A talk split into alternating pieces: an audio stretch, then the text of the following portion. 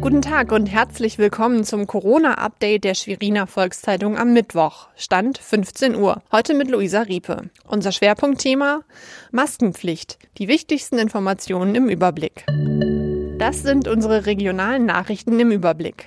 Bundesweit boomen in der Corona-Krise die Autokinos als letzte Bastion der Unterhaltungsindustrie. Nachdem sie in Mecklenburg-Vorpommern kurzzeitig auf der Liste der zu schließenden Einrichtungen standen, hat die Landesregierung das Verbot wieder aufgehoben.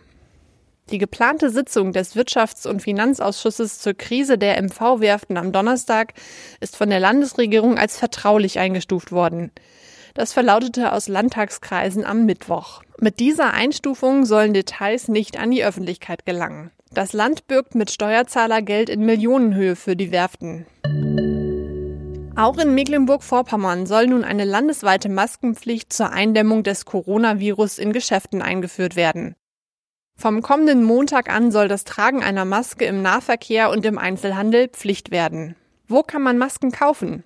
Sie sind in Apotheken und Sanitätshäusern erhältlich, oft aber aufgrund der hohen Nachfrage ausverkauft. Einige Schneidereien bieten selbstgemachte Masken an. Auch im Onlinehandel sind wiederverwendbare Masken erhältlich. Welches Material eignet sich für selbstgemachte Masken? Je dichter der Stoff, desto besser. Zu empfehlen ist ein kochfester Baumwollstoff, der zwecks mehrfachem Benutzen waschbar ist. Wie trage ich die Maske richtig? Es reicht nicht, eine Maske lediglich bis zur Nasenspitze hochzuziehen.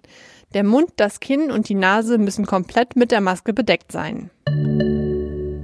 Das war unser tägliches Corona-Update. Weitere Nachrichten und Hintergründe zum Virus gibt es jederzeit auf svz.de-corona.